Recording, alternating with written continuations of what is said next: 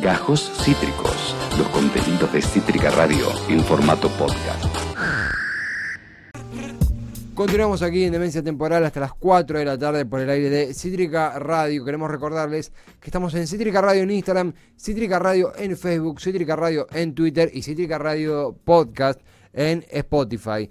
Eh, aparte de todo eso, estamos en eh, un proyecto, una especie de, de, suerte de, máquina del tiempo, en donde si vos extraviaste, te perdés los eh, momentos destacados de Demencia Temporal o de Ya Fue, puedes ir directo rumbo a YouTube y ahí dar con bueno, los contenidos anteriores, contenidos que quieras revivir de ambas emisiones. Vamos a estar en minutos nada más en conexión con... Ya estamos, perdón, perdón, digo bien. Estamos en conexión ahora mismo. Se me acaba de trabar aquí la pantalla y no pasa nada. Estamos en conexión ahora mismo con una nota que nos motiva, una nota que nos inspira, porque hablamos de volver al arte, hablamos de alguien que está en la víspera de un concierto presencial, presencial y por streaming desde Montevideo para el mundo el 27 de noviembre a las 21, presentando Aire, su octavo álbum, en donde él directamente la rompe con nosotros, Daniel Drexler. Daniel, bienvenido.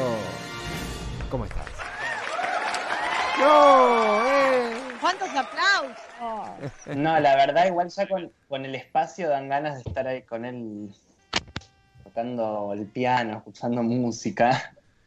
Bueno, estoy acá en mi, guarida. Esta es mi guarida. Acá estoy encerrado en el, en el estudio, en casa, en Montevideo.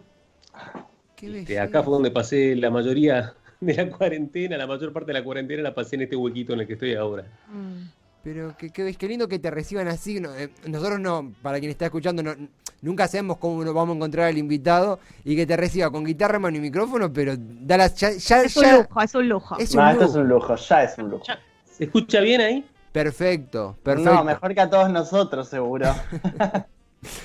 Daniel, eh, picamos. Eh, ¿Cómo, perdón? puse el, 414, viste, el micrófono este acá adelante, a ver si, si, si se escuchaba mejor del otro lado. Sí, increíble. No, muy claro, se escucha muy bien. Daniel, estamos a, a vísperas, a 23 días eh, de lo que es el concierto eh, en Montevideo que vas a realizar. Primero, porque estamos tan espantados, con tanto miedo de la pandemia que leemos presencial y, decimos, ay, está pasando, va a suceder. Vos lo definiste como un concierto híbrido. ¿Qué mejor que preguntarte a vos que estás ahora aquí? ¿Cómo viene eso? ¿Cómo va a ser? ¿Cómo, ¿De qué va un concierto híbrido? No tengo mucha idea, estoy con un susto que ni te cuento. Es la primera vez que hacemos uno. Estoy con un coquilleo en el estómago y realmente, ¿no? Es, es, viste, como un jugador de fútbol, lo dejan 6, 7 meses sin jugar, viste, y después lo mandan a la cancha sin pretemporada. Claro. Y, encima de eso, a un concierto con un formato nuevo. Un formato que, bueno, vamos a tener un público presencial en la sala del museo. Por suerte acá en Montevideo estamos teniendo conciertos presenciales desde agosto, pero con un aforo limitado. Es una sala grande, una sala para 600, 700 personas, donde se habilitan 200 espacios con, distancia social conservada. Y en simultáneo lo vamos a estar transmitiendo con seis cámaras eh, por una plataforma de streaming con un ancho de banda consistente, ¿no? O sea, que, sea buena la transmisión eh, para todo el mundo. Entonces, este, nada, es un nerviosismo. Voy a tener una pantalla arriba del escenario, entre canción y canción voy a leer mensajes, voy a poder hablar con la gente que está del otro lado de la cámara también, ¿no? Eso es hermoso. Sí, sí, sí, absolutamente. Y, qué significa para vos la posibilidad de reencontrarte con público, efectivamente, ¿no? ¿Qué, te genera? No tengo forma de explicártelo. Si para algo me, sirvió esta pandemia es para tomar conciencia de lo afortunado que fui estos últimos 30 años, ¿no? De haber estado girando por el mundo libremente, entrando a boliches, abrazándome con 500 personas, compartiendo el mate, bueno, todas esas cosas que nos gustan, en particular a los, a los rioplatenses, ¿no? Que somos abrazones y toquetones. Eh, yo cuando pienso que mi último cumpleaños, el 9 de enero pasado, lo pasé en un espacio muy reducido con unas 300, 400 personas compartiendo alcohol y, más cosas, este, digo, me, da... Pero Daniel, vos un sueño. vos decís, eh, me doy cuenta de lo afortunado que era, pero éramos conscientes de lo afortunados que éramos, o sea, éramos, éramos, éramos felices, lo, suficientemente felices para, para todo lo que teníamos, como que si hubiéramos sido conscientes de la que se venía, capaz hubiéramos estado más felices, ¿no? Como disfrutarlo más. Me gustaría viajar en el tiempo y decir, no, no, eh, no te vayas de esa fiesta, nena, quédate. sacar el jugo hasta el último. Sacar el jugo, no te quejes. uno es consciente que tiene el dedo gordo en el pie cuando se lo pisan, ¿no? Cuando se lo pisan no, te das cuenta, está ahí. Uno lo da por sobreentendido que está ahí. Eh, yo tenía, siempre tuve una noción así como de, agradecimiento con, con haber elegido esta profesión, porque realmente esta profesión me armó una trama humana en todo el continente, ¿no? y eso, bueno, todos los veranos en La Serena, aquí en la costa de Rocha, nos reuníamos con 300, 400 amigos que llegan puntualmente desde 9, 10 países diferentes, de México, de Argentina, de Brasil, de Uruguay, de Chile, de Perú, de España, este, bueno, gente de todos lados. Y bueno, sí, siempre lo viví como, como una gran fortuna, pero realmente este año no lo vamos a poder hacer Uruguay tiene las, fronteras cerradas y lo vamos a hacer solo, solo entre los que estamos acá adentro, ¿no? Pero, pucha, qué vida, qué vida linda, ¿no? Y, este, qué necesario que es el encuentro, qué necesario es el contacto, ¿no? Somos una especie gregaria. Ya desde el momento que nacemos nos ponen en el pecho de nuestra madre ese contacto piel con piel. Es necesario como el oxígeno. Yo ahora que llevo prácticamente nueve meses sin abrazar a mi padre, que vive aquí a cinco cuadras, mm. ¿no? Muy cerquita de donde estoy, en el puerto Luceo, acá en Montevideo, eh, bueno, uno toma conciencia de, lo importante, de lo necesario que es, y bueno, ojalá que, nos deje algo bueno esta pandemia, ¿no? Mm.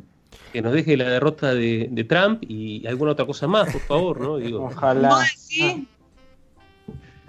¿Vos sabés que, sabés que sí? ¿Sabés que estoy mirando el último recuento y me parece que, que sí? Vamos a ver, crucemos los dedos. Che, y Daniel, ¿cómo te trató este año, estos nueve meses de, cuarentena? Em, ¿Te sirvieron para meterte y, componer? ¿Te sirvieron para escuchar cosas nuevas, para escuchar cosas viejas? ¿Estuviste... Eh, ¿por, dónde, por dónde eh, fue? ¿Por dónde fue el, flujo creativo? ¿O estuviste medio paralizado? ¿Viste que a cada uno le pegó como para un lado distinto? Mirá, yo el año pasado en 2019 salí 34 veces de Uruguay. Tuve una gira un mes por España, estuve de gira por Israel, estuve de gira por Brasil y por México. All around the world. Fue, fue, fue mucho agite, ¿no? mucho movimiento. Yo disfruto mucho de eso también, pero estaba necesitando parar. Entonces, de golpe, cuando empieza la pandemia, el 13 de marzo, yo tenía un disco terminado, un proyecto audiovisual filmado en Brasil también terminado, y la necesidad compulsiva, obligatoria, ¿no? de quedarme encerrado en casa. Los primeros tres meses eh, le saqué muchísimo jugo. Tuve algún momento de tensión duro al principio porque mi hermano en España se, había agarrado el bicho, él y toda su familia, en una situación bastante eh, caótica que había en Madrid en, esos primeros meses. Tremendo. Y ese fue un momento un poco de tensión, pero digo, más allá de eso, eh, desde el punto de vista creativo, tengo un disco entero terminado. Y, el otro día me encontré con, un amigo acá en la calle en Montevideo, un amigo músico, y me dice, Dani, por favor, que esto se termine, que ya, voy por el segundo disco. manera. Va a haber un, boom de, de álbumes el año que viene. Álbumes, nacimientos, separaciones, libros. Dani, la También unos cuantos kilos encima, ¿no? Que, que, kilos. que acumulan esto, ¿no? El, último single, La letra del alma, es parte de este nuevo disco o es algo que, ya lo tenías de antes? Es, una reversión de una canción que yo había escrito hace 20 años más o menos.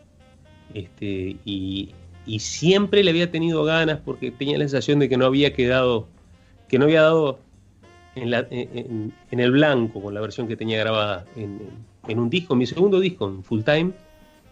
Y bueno, en este formato de cuarteto que armamos, ¿no? Y con, con esta consigna que, tomamos antes de empezar a grabar el disco, que era, solo van a estar las cuatro voces, mi guitarra y en algunas canciones el guitarrón de Fede o las percusiones de Fede, ¿no? Pero básicamente son arreglos a cuatro voces.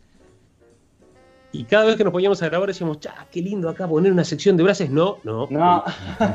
¡Ay, qué lindo acá poner unas cuerdas de violín! No, no, prohibido, prohibido, prohibido, momento, ¿no? Y respetamos esa consigna y la verdad que ahora escucho el resultado y bueno, justamente por eso le pusimos aire al disco, ¿no? Hay, hay un montón de espacio, los elementos en esta bendición que tuvimos en los últimos años de poder grabar en cualquier programa, ¿no? En Logic, en Pro Tools, en lo que sea, 70, 80 pistas, 100 pistas, infinitas, ¿no? También pasó que eh, al momento de mezclar te encontrabas con una pelea así, codo a codo, ah, córrete de acá, a ver dónde entra la voz, uh, uh, que se corre por un poco para allá la, guitarra y el bajo se hace lugar para la guitarra.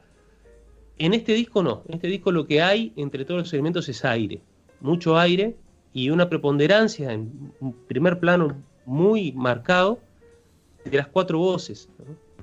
Y para mí fue, fue una sorpresa ver algunas canciones que estoy reversionando, cómo funcionan en este formato en comparación a cómo funcionaban en el otro formato, en el que había mucha instrumentación. ¿no?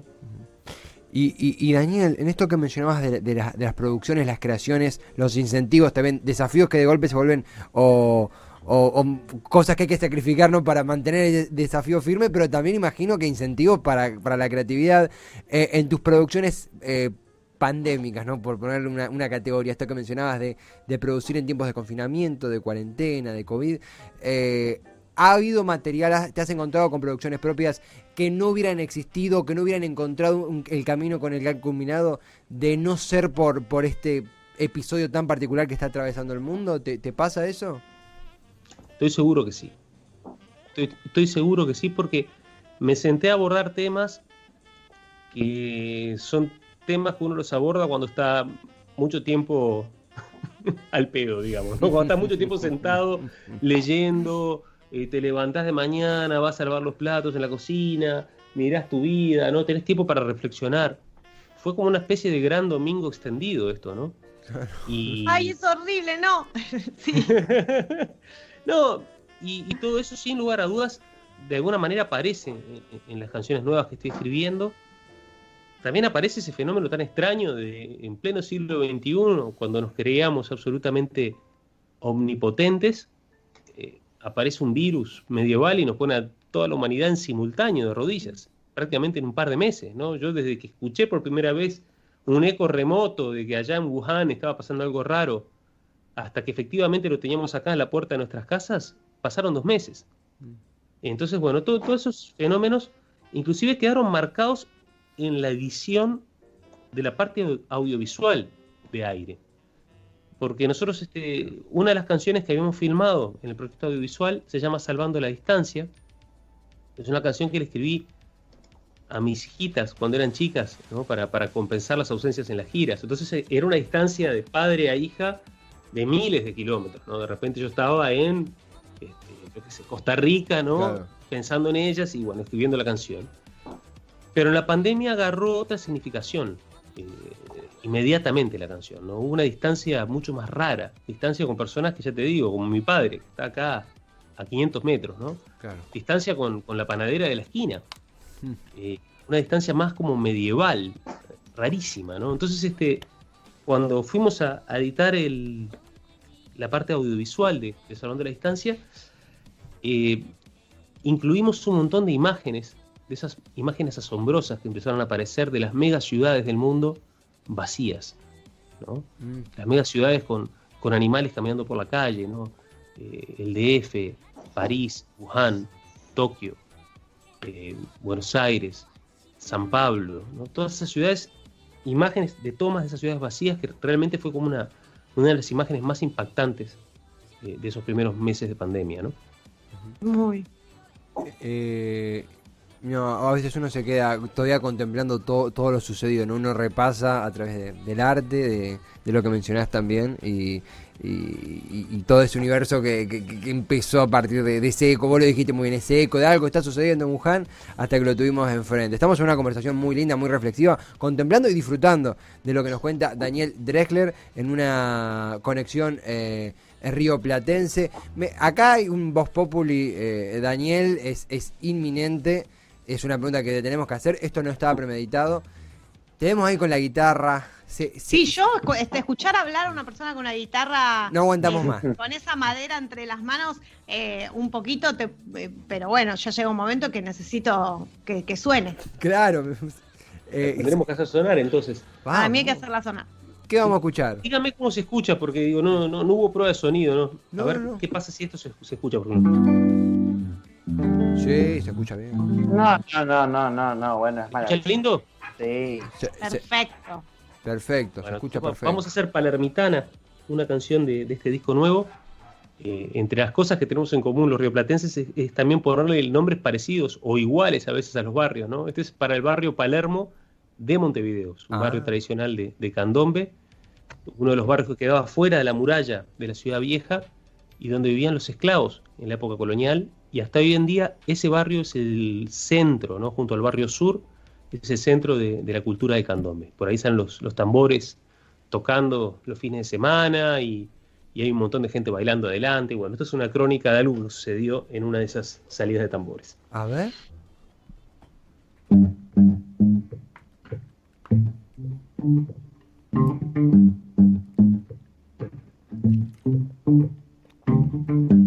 Corrió reguero por la vereda al ver tu brillo copar. La cuadra, sos un imán que por mis ojos, un torbellino de pura gracia. Pasan tambores, vuelan banderas, las manos arden la calle. Estalla y yo deseando que mi cintura se contagiase de tanta gracia.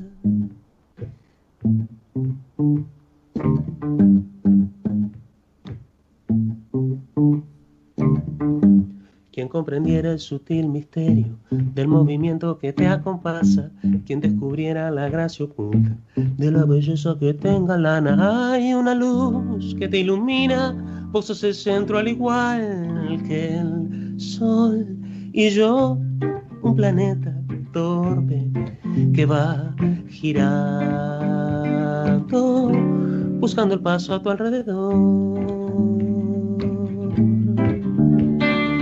Palermitana, morena linda, palermitana, ay, ay, ay, palermitana, morena linda, palermitana, ay, ay, ay, ay, ay, quien comprendiera el sutil misterio, la llave que abre tu corazón, quien descubriera la gracia oculta que mueve el aire a tu alrededor, quien comprendiera, quien comprendiera tu corazón, quien descubriera la gracia oculta alrededor,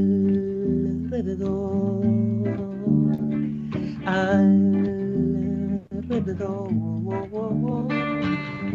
Pasó el candombe soltando amarras, corrió la fiesta por tanta cuadra, te fui siguiendo por Isla de Flores, hasta que Yaro apagó la llama, quedó tan solo mi paso torpe y la tristeza en el corazón, si tan solo yo, solo yo supiera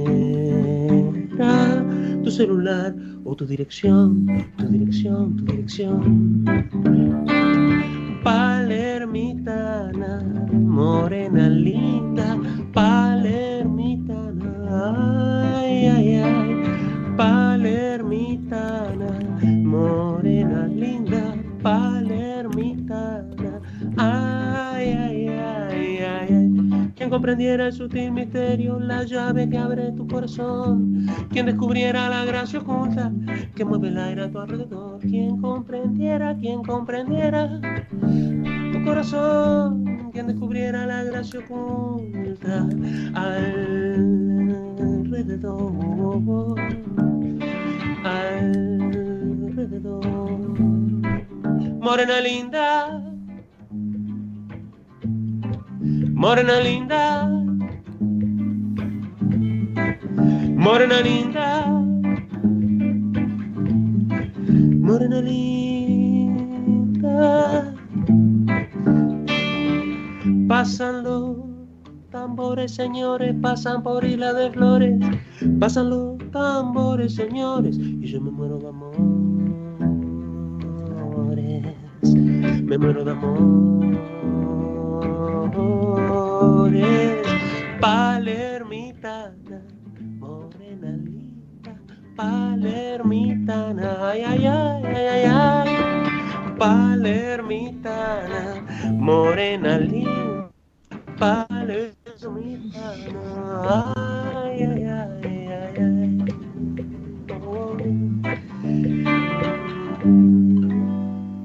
Muy bueno, bravísimo. Palermitana, Daniel Drexler, qué lindo. Esto no estaba, eh, eh, es un regalo hermoso, no estaba premeditado y nos has sorprendido. Qué ritmo, qué historia, qué sabor, qué belleza. Eh, hermoso, Daniel, muy bello. Daniel, ¿y esto? ¿Está bien la voz? No, se escucha perfecto, la voz, la guitarra, todo. Maravilloso. ¿En el concierto vas a estar solo con la guitarra? ¿Vas a estar acompañado? ¿Cómo va a ser?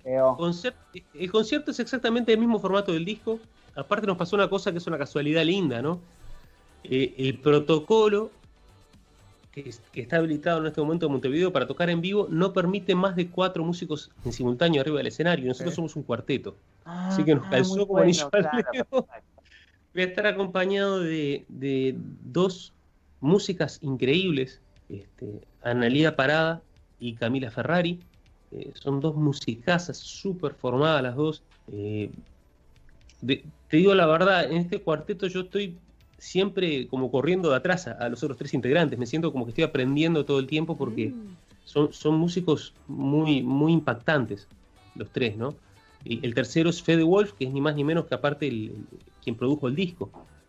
Es un guitarrista increíble, un intérprete increíble, un cantante increíble que ya te digo, yo estoy arriba del escenario con él tocando percusión y haciendo coros y siento que tengo a Messi en, el cuadro y lo mandé al arco, ¿viste? Es como una cosa rarísima. Pero bueno, es una, gran alegría para mí tocar con este cuarteto. Venimos tocando juntos hace dos años. Al principio me daba un poco de.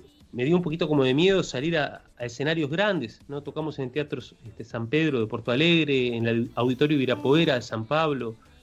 Eh, tocamos en varios lugares que yo dije, uy, un cuarteto así, sin bajo, sin batería y sin embargo funcionó precioso y al final terminé grabando un disco con ese mismo formato porque este, estoy, muy contento y tengo ganas de mostrarlo, tengo muchas ganas de mostrarlo.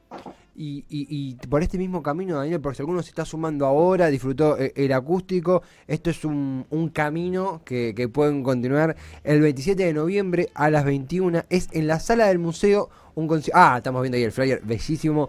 Bellísimo. Eh, el de su disco, presentando su disco aire en la sala del museo. Pero obviamente si no estás en, Uruguay puedes disfrutarlo en streaming, en esta belleza podemos decir, porque es realmente un aliento inspirador, eh, que es eh, los conciertos híbridos, con presencia y con streaming. Eh, Daniel, nosotros que arrancamos, arrancamos este programa en junio, cuando hablar de presencialidad era un, era un sueño, era algo que, que no sabíamos cuándo sucedería. Eh, imagino que cuando charlas con colegas, esto es un, amén de, todos los protocolos y cuidados, por supuesto, pero imagino que esto es un aliento imprescindible para continuar haciendo y, reconectarse con el público, ¿no?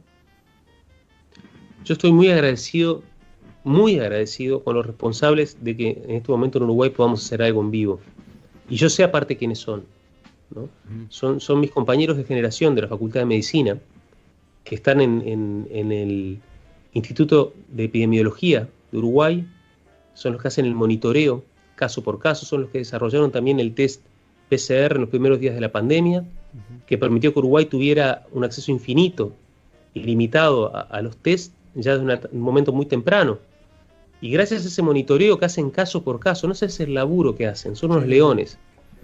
Hay un foco en Rivera y se van hasta Rivera 30 personas, interrogan uno por uno y sopan a toda la manzana y sopan a todos los contactos Gracias a ese trabajo eh, estamos teniendo esta posibilidad hoy en día en, Uruguay y yo siempre que puedo aprovecho para agradecerles a, los titanes. Estoy muy orgulloso de mis compañeros, muy orgulloso realmente. Y, este, y gracias a ellos yo voy a poder subir el 27 a un escenario y eso es una emoción que, me desborda. Me desborda. Eh, y, ¿Te, te Juan? Ah, pensé que había, pensé que había pisado. No, no, estaba pidiendo silencio aquí. No, tranquilo, tranquilo, cosa del vivo, cosa del vivo. No, mencionaste el término compañeros, no, no quería regatearlo. Primero, no olvidar agradecer a, una amiga de la casa como es Maru Belinco que permitió esta conexión. Eh, son pares debido a que tenés tu, tu, tu, influencia, tu rama, tu eje eh, en, la, en la medicina, en la sanidad, ¿verdad, Daniel?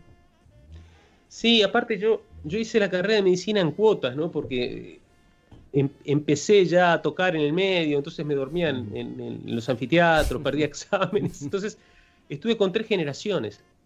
La generación 87, la 88 y la 89. Inicié con la 87, me recibí con la 89. Entonces tengo tres chats en el WhatsApp donde prácticamente hay unos 600 colegas médicos que aparte a esta altura son ellos los que están en las puertas de los hospitales, están en la, en la puerta de los CTI, están a cargo de, de las líneas de investigación en el Instituto Pasteur de Montevideo, en el Instituto Clemente Estable, en la UDELAR, en la Universidad de la República.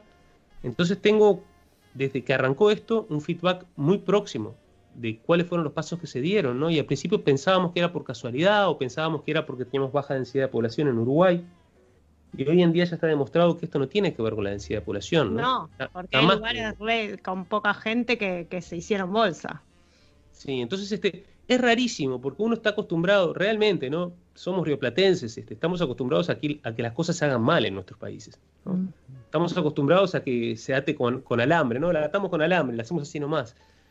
Y sorpresivamente se hicieron muy bien implicó aparte también una construcción que viene de muy atrás, viene del trabajo del gobierno anterior, justificando todo el sistema de salud, viene el trabajo de, otro gobierno más atrás, que fue el que fundó el Instituto Pasteur, viene el trabajo que está haciendo este propio gobierno, que hizo las cosas muy bien desde que arrancó y que, que puso un grupo asesor científico. Entonces todo eso a mí me tiene realmente siempre que puedo lo digo, estoy muy agradecido con, mis compañeros, mis compañeros que están, tan, te juro, están en una trinchera, ¿eh? porque es un laburo duro, ¿eh? pero lo están haciendo y por suerte por ahora viene dando resultados. Absolutamente, no, absolutamente, vos lo dijiste, eh, titanes en lo que es la el combate de una batalla terrible sin cuartel como ha sido la pandemia, cuya la única solución es inversión en salud y proteger, reivindicar, cuidar, reivindicar nuevamente, repitiendo el verbo, a los médicos, los sanitaristas que están dejando todo, incluso a veces la vida. Entonces lo menos que, podemos hacer en, Uruguay, Argentina, en todo el continente, en todo el mundo.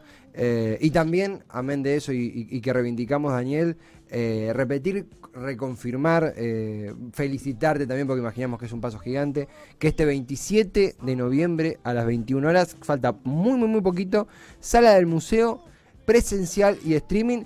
¿Hay alguna alguna vía. Ahora tenemos un, tema tuyo para, escuchar, que es el primer corte, si mal no tengo entendido, que es eh, ¿Por qué la infancia es tan corta? Eh, y, alguna vía, alguna red, algo que vos quieras dejar para las personas que quieran previar un poco esa fecha histórica. Sí, bueno, la información va a estar en todas, en, todas mis redes, ¿no? tanto en Facebook como en Instagram, como en Twitter, como en WhatsApp, en todas me encuentran por Daniel Drexler directamente. Eh, va a haber una página que es la que hace el streaming de, mm. del recital. Porque en realidad, a ver, yo hice un montón de lives al principio de la, de la pandemia, todos estábamos como locos, ¿no? Hacía uno cada 3, 4 días, pin, conectaba y. Pero en determinado momento sentí que eso se. No se saturó. ¿viste? Ya por julio, agosto dije, está, ya está. Este, este formato de hacer el live, de prender acá mismo en casa el celular y empezar a transmitir, estuvo buenísimo, pero ahora estoy necesitando otra cosa. Entonces, lo que hicimos esta vez fue eh, nuestra intención, ¿no? Vamos a ver si nos sale, es transmitir un concierto y que la persona que lo vea del otro lado lo pueda recibir prácticamente como si estuviera entre el público, ¿no? O sea, con, todo lo que implica la puesta de sonido, lo que implica la puesta de sonografía, la puesta de luces, ¿no? Y, este, y todo lo que pasa arriba de un escenario. Entonces, este, contactamos una plataforma que se llama Recitales App recitales, APP, ¿no? Y bueno, todos aquellos que quieran sumarse a la transmisión eh, pueden entrar directamente a esa plataforma, este, que, bueno, que ahí con gusto los vamos a recibir. Daniel, eh, bellísimo encuentro. Vamos a ir rumbo a por qué la infancia es tan corta. Hay algún, es, un tema que vos lo has etiquetado como de, protesta, incluso un poco jocoso y un poco en serio. Ah, ¿Por qué la infancia es tan corta? No sé, pero es una putada, ¿no? Porque se, duplicó, triplicó la expectativa de vida, ¿no? Fíjate que hasta el 1700, 1800, pero medialmente no vivimos más de 40 años.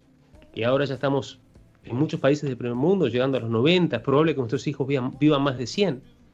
Para una persona que nacía en la Edad Media... Sí, paramos un poco con, la pandemia, con toda la cosita, ¿no? Sí, sí, pero eso lo vamos a, lo vamos a parar, lo vamos a parar venimos bien rumbeados. Nadie, nadie esperaba que fuera tan duro, nadie esperaba que fuera tan largo, pero también creo que hay una, lucecita de esperanza en el horizonte y, yo creo que vamos a salir de esta. Vos fijate que en la edad media una persona vivía 30, 35 años, pasaba la mitad de su vida prácticamente en la infancia y la otra mitad en el resto de su vida adulta, ¿no? y hoy en día la infancia cada vez se va achicando más, o sea, la infancia nos suplicó. Hubiera sido hermoso y hubiera sido justo que en este momento tuviéramos una infancia hasta los 25, 26 años, después una adolescencia que nos llevara tranquilamente hasta los 40, y después sí entrar en el aburrido mundo de los adultos, ¿no? Eh, creo que esta es una canción de protesta biológica. protesta biológica, qué lindo género. Yo podría hacer mi canción de protesta biológica. Bueno, a ver, contame sobre qué protestarías. Uy, ¡ah! terminar el programa. Porque hay varias protestas en la vuelta, ¿eh? Hay varias y, son válidas, ¿no? Sí, sí, sí, sí. No, no, no puedo, no puedo abrir esa puerta, pero la infancia sí es el gran terreno creativo de, del artista. Y como dijo mm, eh, Rilke en Cartas a un joven poeta, le dice al artista, bueno, ya si no se le ocurre ni qué escribir, si no tiene inspiración en su vida, si está preso y lo único que tiene son cuatro paredes blancas para mirar, busque en su infancia, ahí está todo. A veces, eh, a veces en la infancia hay un, terreno lleno de flores y a veces hay un infierno. Y no, y no necesariamente porque hayan pasado cosas infernales, sino porque la infancia puede ser un lugar también muy oscuro, más allá de que te hayan pasado cosas terribles o no. Es verdad, es verdad. Es verdad. Yo eh, igual te digo que las palabras de Rilke las tomo al pie de la letra. Para mí, la infancia de mis hijas este, fue una oportunidad de de entrar en conexión directa con ese mundo, mm. que en cierta medida yo lo tenía perdido, y ahora ya están, están entrando en la adolescencia las dos. Ahora estoy por hacer otra canción que se llame ¿Por qué mierda la adolescencia es tan larga? Claro. Excelente. Pero vos sabés que el duelo de verlas salir de la infancia, ¿no? También la maravilla, ¿no? De verlas crecer, pero y entrar en la adolescencia. Sí, pero ese, ese, día en que ya te miran con otra cara y ya no ves ese brillito de ternura y de, y de compasión hacia su madre y hacia su padre, que ya te miran como diciendo, vos y yo, ¿sabes qué? Tenemos un problema, entre vos y yo está todo mal. Y no, mi bebé, mi osito, mi chiquita, ¿dónde está? Listo, ya está, no está más, no está más, ahora hay una, una mina. En la espalda. Es una puñalada en la espalda. Y no hay vuelta atrás. No vuelve ni un día más la nena esa, ni de paseo, ni para los cumpleaños. Sí, pero hay que tener confianza. Hay que tener confianza que uno sembró cosas lindas en, la infancia y, y se, inclusive dentro, dentro de la rebeldía que hay en este momento, se abren a veces ventanitas como diciendo, como una miradita cómplice como diciendo, vos sabés que está todo mal, pero que es lo que corresponde en este momento, ¿no? y, que va, y, que va, a volver lo bueno. Estamos haciéndole caso a la ley de la vida, nada más. Estamos cumpliendo con esos papeles.